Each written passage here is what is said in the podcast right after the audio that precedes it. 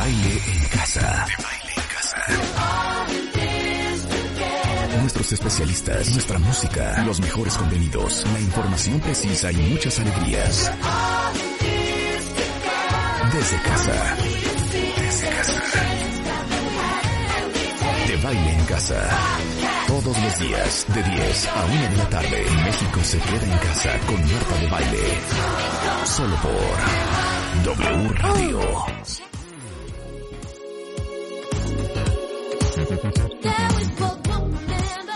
La doctora Feggy Ostrowski con rímel, chapitas, pintura de labios, pelo alaciado, está sentada elegantísima desde lo que alcanzo a ver, Feggy, la biblioteca de tu casa.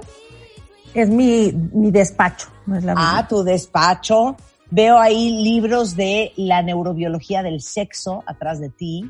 Todo, puro sexo es. Soy experta en sexo, lo hemos escondido toda la vida.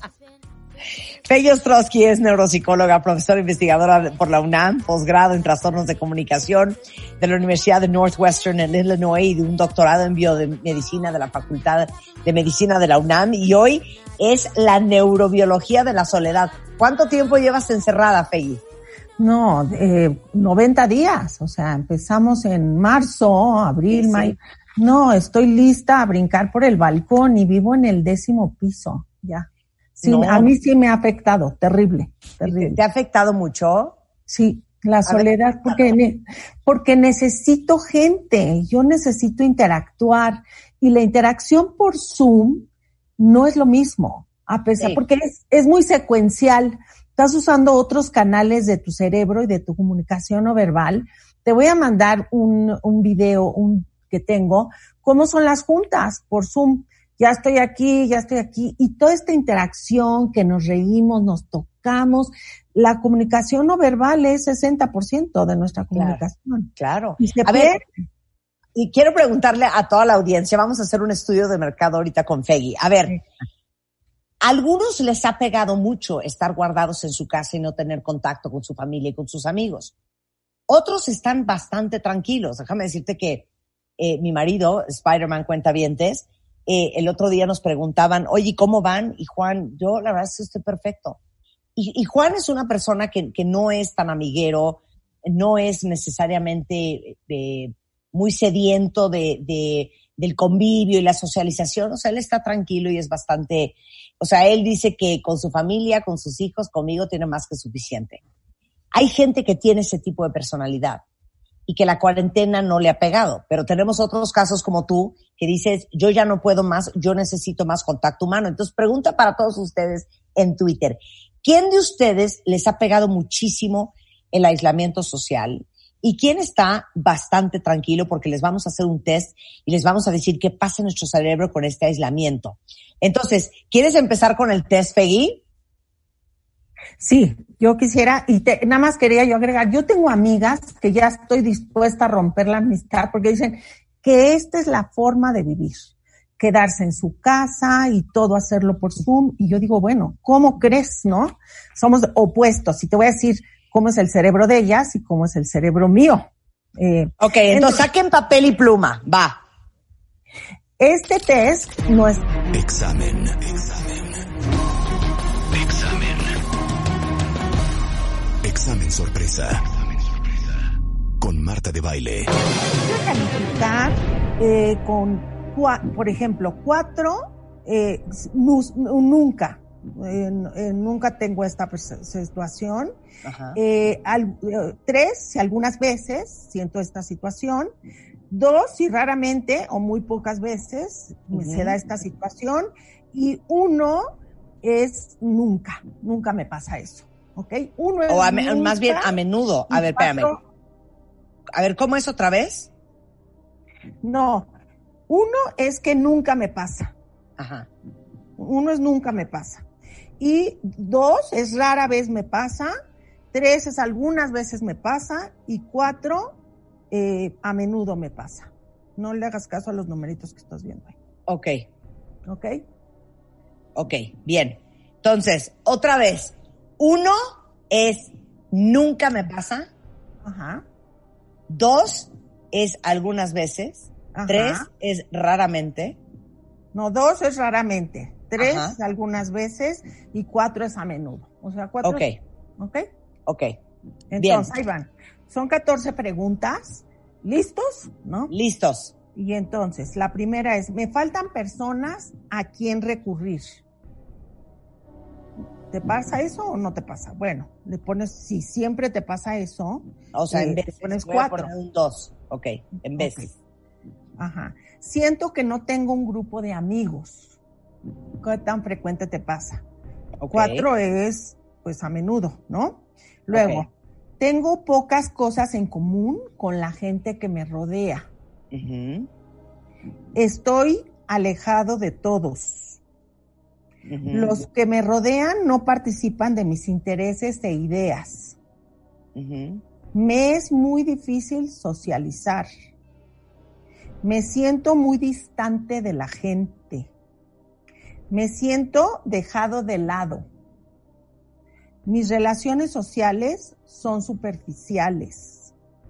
La gente no me conoce realmente bien me siento aislado de los demás, me es muy difícil encontrar compañía en cualquier momento, siento que gente, la gente no me comprende, me siento infeliz estando tan aislado, la gente está alrededor mío, pero no conmigo, no tengo personas con las que puedo hablar y no tengo personas a mi alrededor a las que puedo recurrir. Entonces, pues... Ahí están las 14 preguntas. Son 14, ¿verdad? Sí. Ok, entonces, es opciones. Uno. Nunca me pasa eso. Dos. Eh, muy pocas veces percibes esta situación. Tres. Algunas veces con cierta frecuencia percibo esa situación. Y cuatro. Y cuatro es a menudo. Ok, yo me saqué 32. Te voy a decir tu calificación. Ok. Eh, la, eh, si tienes, a ver, si tienes de 1 a 14, Marta, tienes una percepción de soledad absoluta. Híjole. Terrible. Estás ahí. Tendencia, eh, si tienes entre 15 y 20, tendencia a percibirse solo. Tienes una tendencia. Luego, si tienes de 21 a 42, o sea, tú tuviste 32, tendencia, a, tendencia a percibirse acompañado. Y si tienes más de 43, percepción de sentirse acompañado casi siempre. O sea, que la gente que tiene eh, de entre 1 y 20, pues sí se siente ahorita muy solo, porque la soledad es un, es un efecto subjetivo tiene que ver cómo te sientes tú. Hay gente que puede estar rodeada de muchas personas y sentirse muy solo, y hay otros que están encerrados en su casa, contentitos, solitos, y, y se sienten acompañados. Claro. O sea, la soledad es un concepto complicado, no es el distanciamiento social. Tiene en general que ver con tu estado emocional y tus relaciones afectivas. o sea, puedes estar 90 días sin ver a nadie, pero si tú traes eso adentro, si traes esa construcción, no te va a costar trabajo. Exacto. Y puedes estar rodeado del mundo entero. Que si tienes ese, esa tendencia a sentirte solo, siempre te vas a sentir solo. Claro, porque eh, y la soledad es muy grave para los psicólogos y los psiquiatras, porque es una situación que te puede llevar a sentirte triste, que te, está acompañado de depresión, en, las gentes que se sienten solos, se enferman más porque generan mucho cortisol, están estresados y envejeces más rápido.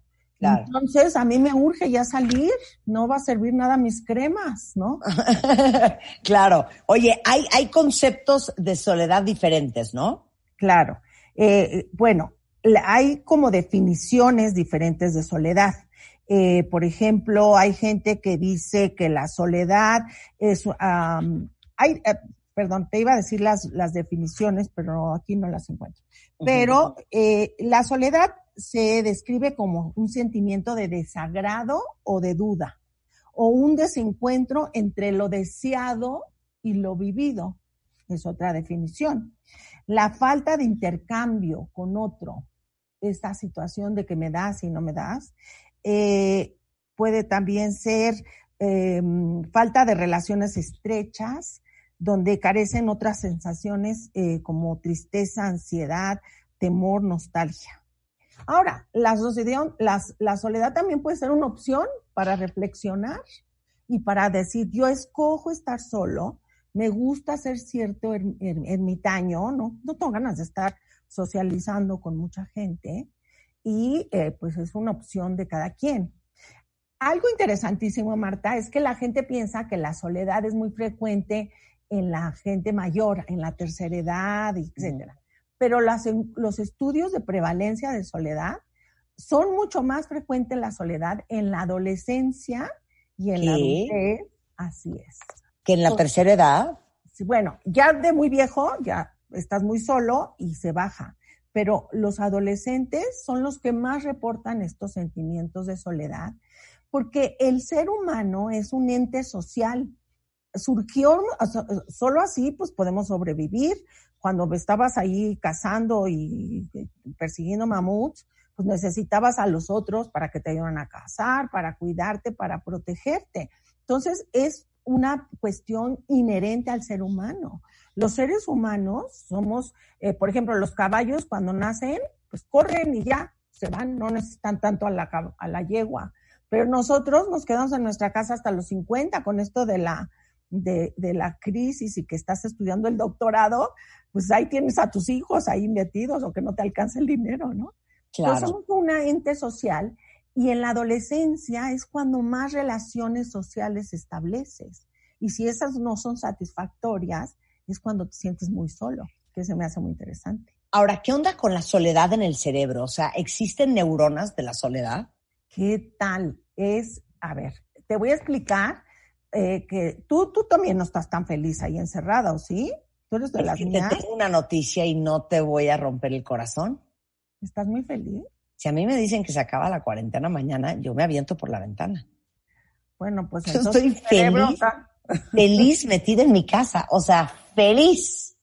No, pues yo no. Bueno, tu cerebro y el mío son diferentes. Si yo te hago una resonancia magnética funcional, de, eh, cuando estás viendo, por ejemplo, objetos, objetos agradables, tú prendes un área que se llama el área parietotemporal derecha, ¿no? Y pues se, se activa muy bien. Si te pongo caras agradables, no la prendes tanto. En cambio, yo soy al revés. A mí me pones caras de gente y mi cerebro ¡pum! se ilumina todo y los objetos me valen cacahuate, aunque estén bonitos. Entonces tiene que ver un poco cómo el cerebro procesa lo que es agradable y lo que es desagradable, ¿no? Eso es uno. Y luego hay unos estudios que se hicieron recientemente en MIT que estaban investigando otra cosa eh, pero bueno, entonces trabajaron con ratas y pusieron a unas ratitas. el cerebro de las ratas de los humanos sí tenemos parecido, ¿no? Pero eh, pusieron a unas de las ratas, las aislaron 24 horas, porque en su experimento necesitaban hacer. Y les estaban registrando actividad cerebral de varios núcleos núcleos subcorticales. En el cerebro tienes la corteza y tienes los núcleos que tú ya eres experta, que le achacamos todo a la amígdala, pero la amígdala es parte de un circuito más complejo. Y es, este, registraron que en el núcleo del RAFE, es un núcleo subcortical, para que tengas otros núcleos cuando, cuando hables de neurología. Exacto. El núcleo del RAFE, cuando aislabas a la rata, se ponía a disparar como loco. Y cuando estaba con sus otras amiguitas, no disparaba. Entonces, a medida que la aislaban más, el núcleo empezaba a disparar. Y aparte, ya cuando la ponían de regreso con sus amigas, que antes no disparaba el núcleo, estaban tan contentas las ratas que el núcleo también se activaba mucho. O sea, hay una, entonces hablan de neuronas de la soledad. Y eso tenía que ver con el estatus también de la rata dentro de su comunidad. Si eres una rata dominante, el núcleo del RAFE se activaba todavía más, mientras que si eres la no dominante, los de abajito, no se les activaba tanto. ¿Qué quiere decir eso, Marta? Tiene que ver también con neuroquímica. El, el núcleo del RAFE produce una gran cantidad de serotonina. Sabemos que en el cerebro hay muchos neurotransmisores y para que tu cerebro funcione muy bien, tienes que y tener... para que te sientas contento y animado. Tienes que tener serotonina. Hablábamos de eso ayer con Eduardo Calixto. Ah, bueno, pues entonces, pero no, pero hay que tener cuidado, porque serotonina, si tienes mucha serotonina, te Sí. vuelves violento. Si tienes poquita serotonina, estás deprimido. Entonces tienes que tener exacta la cantidad que necesitas. Estas ratitas, lo que es la implicación es que tú tienes neuronas que cuando estás aislado empiezan a disparar para que te sientas un poco mejor. Esa sería una explicación. Y entonces estás produciendo más serotonina para que no te deprimas tanto. Y luego los investigadores de MIT le pusieron un bloqueo a las neuronas del RAFE con unas técnicas optoquinéticas. Y cuando no la dejaban, no, si no las dejaban disparar, entonces no se prendía cuando las aislaban. O sea, tienen que estar, entonces sí son neuronas que se prenden ante la soledad y que son importantes para especies que tienen que comunicarse y sobrevivir.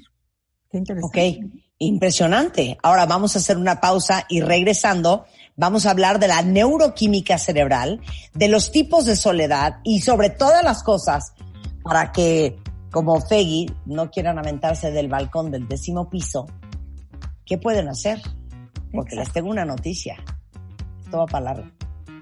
Al regresar en W Radio. W Radio 96.9.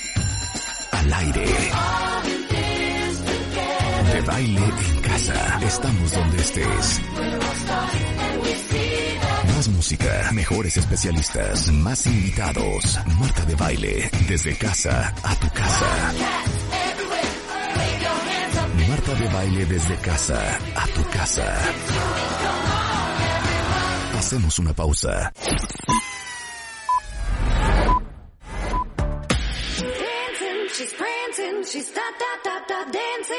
Estamos donde estés. Marta de baile al aire solo por W Radio 96.9. Estamos de vuelta. Estamos con una conversación increíble con la gran Fey Ostrowski. Fey Ostrowski es neuropsicóloga, es profesora investigadora de la UNAM, eh, tiene un posgrado en trastornos de la comunicación de la Universidad de Northwestern en Illinois y un doctorado en biomedicina en la Facultad de Medicina de la UNAM. ¿Qué les digo?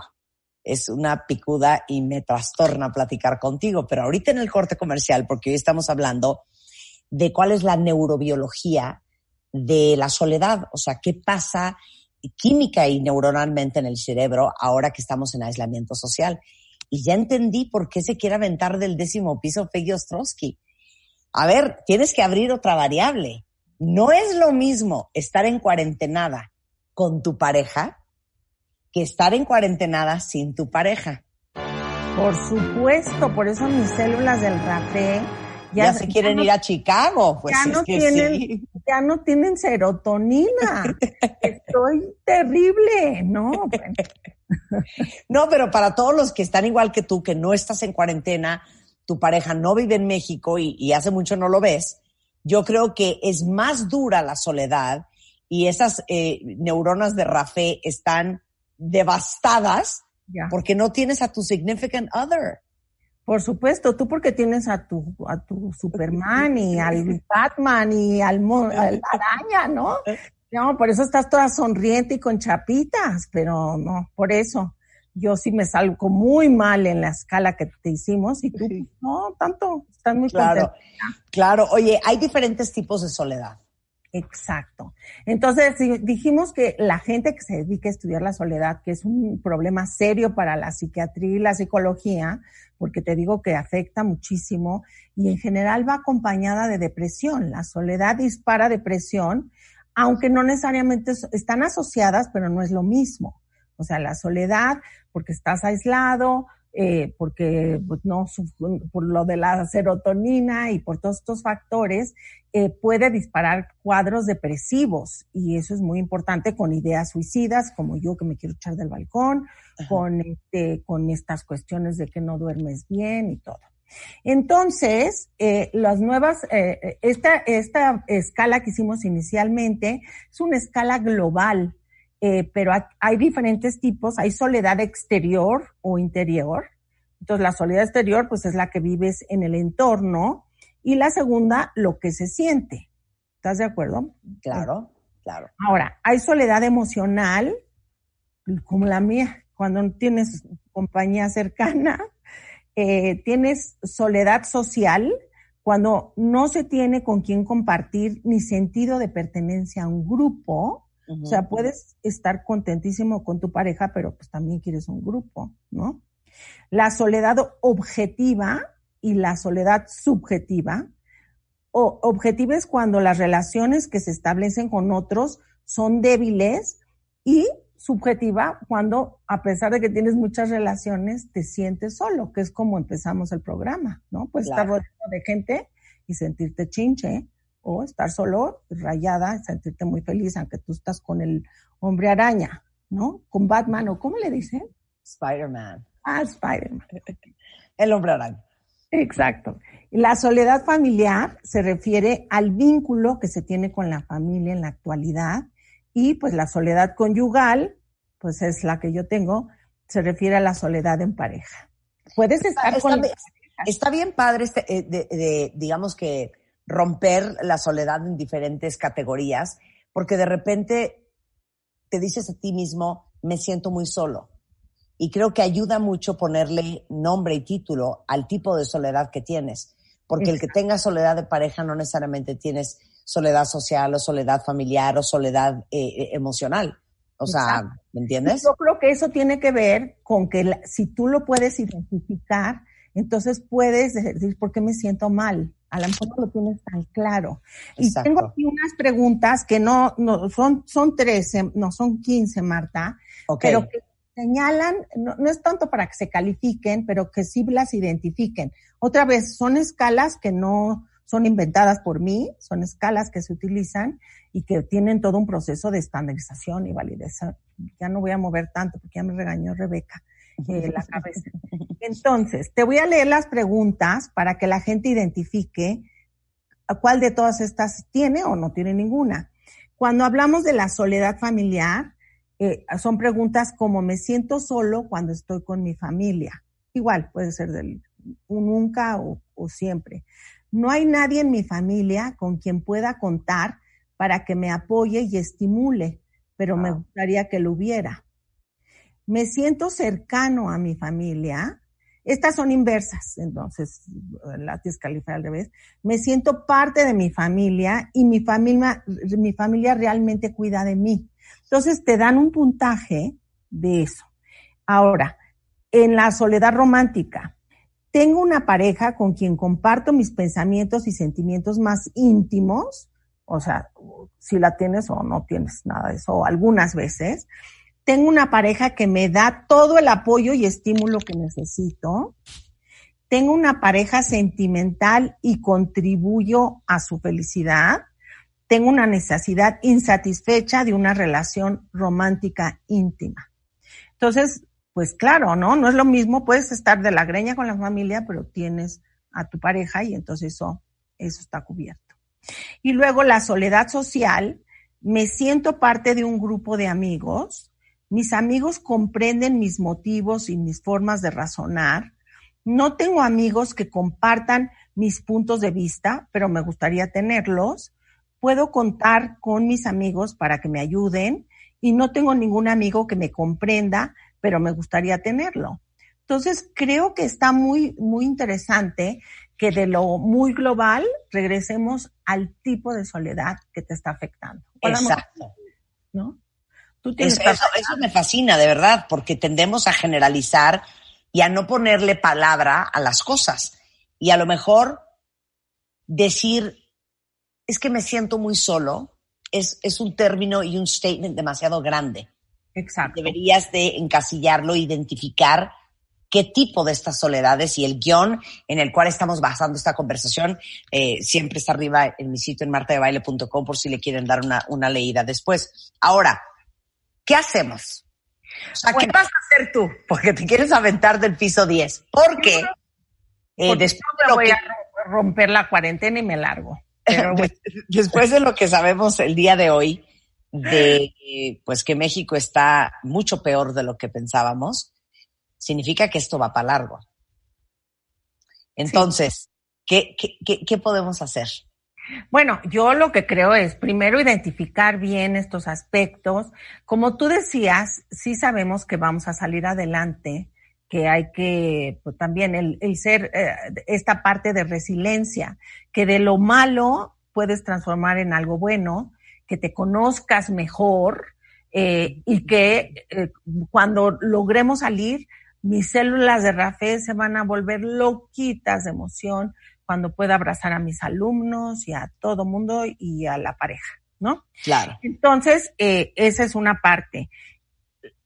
Yo creo que si la gente está viviendo esta soledad y, estás, y está realmente deprimido, que pueda tener ideación suicida, tienes que buscar una ayuda profesional. Yo no sé si tú lo estás dando ahí, pero... Obvio, obvio. Sí. Desde hace tres meses. Exacto. Y entonces también hay sitios eh, para la gente eh, que puedes eh, eh, hablar, eh, tengo el número de en, en Covirus Salud Mental, te da, co- contesta un, un, una- un humano, psicólogo, que te escucha y te da terapia. Entonces, eh, te voy a mandar los datos. Digo, la verdad es que yo no Ahorita lo posteamos, Giovanni, postea ese número. yo lo voy a te lo, lo voy a postear. Y luego, eh, y también puedes entrar en internet.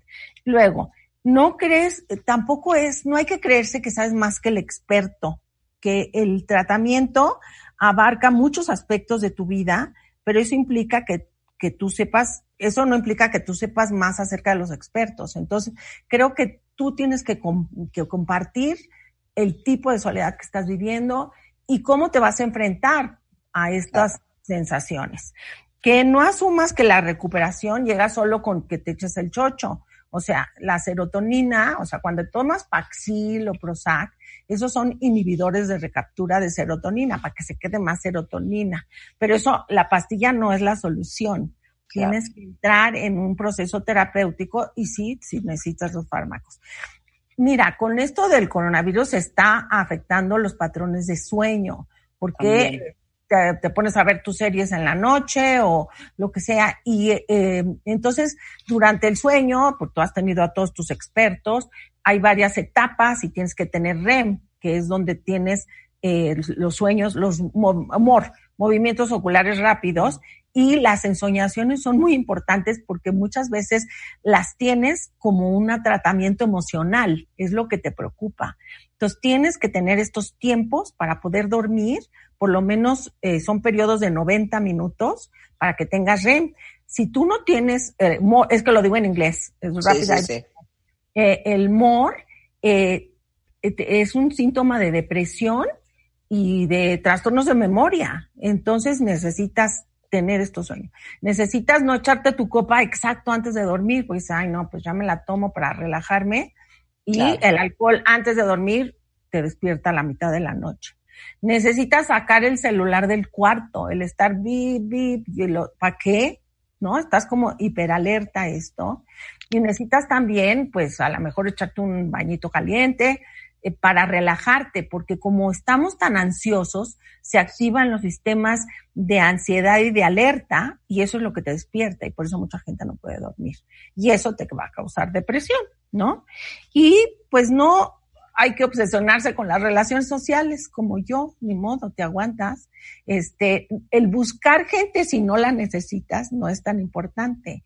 El, el objetivo es que tengas a la gente que te hace sentir bien y que te rodees de esos. Entonces, Claro. hay como muchas sugerencias, pero yo creo que el, el mensaje es, pues que es interesante, que sí estamos pasando eh, periodos complicados. Eh, te comentaba yo que tuve una plática con el Instituto Nacional de Migración que me hizo, fue antier, me, me conectaron con migrantes legales y ilegales. Unos estaban en Nueva York, en the Bronx, otros estaban en Las Vegas y estaban hablando desde su coche, unos encerrados y otros en un cuartito. Y me impresionó porque una me dijo, yo estoy aquí en San Diego y mi jefe trabaja en una fábrica y mi jefe se murió y el gerente de la fábrica se murió de coronavirus. Y les cuento a mi gente del pueblo, son de un pueblo de eh, eh, cerca de Puebla, y todos dicen que soy una mentirosa, que no existe el coronavirus y que eso es una invención, que no hay eso. Y entonces estas realidades paralelas que estamos viviendo. Totalmente. Y yo creo que esto es resultado de la pobre estrategia de comunicación y la falta de consistencia en los mensajes desde el día uno de este país. No, que decían ah, en Puebla, ¿no? Este, solo le da a los ricos, a los Claro. pobres son la raza. No, totalmente. O no pasa nada, abracémonos, ¿no? Es una triste, es una tristeza. Oye, eh, estaba leyendo a todos en Twitter, a todos los cuentavientes FI, y fíjate que la gran mayoría, te tengo noticias, Están contentos. están bien tranquilos. Muchos me dicen, yo en mi vida quiero volver a salir de mi casa. Eh, el home office es lo mío. Ale Moreno dice, yo estoy súper tranquila. Eh, Amalfi dice, normal, mientras no vuelvan a quitar la cerveza, aquí todo bien. Eh, alguien más dice, Lucía Conde dice, confieso que me encanta estar sola y esta cuarentena para mí en lo personal hasta cierto punto ha sido una súper bendición. Eh, eh, pero bueno, Caligrafía dice, yo ya no puedo con el aislamiento social. Estoy a punto de levantarme del balcón y eso que ni amigos tengo.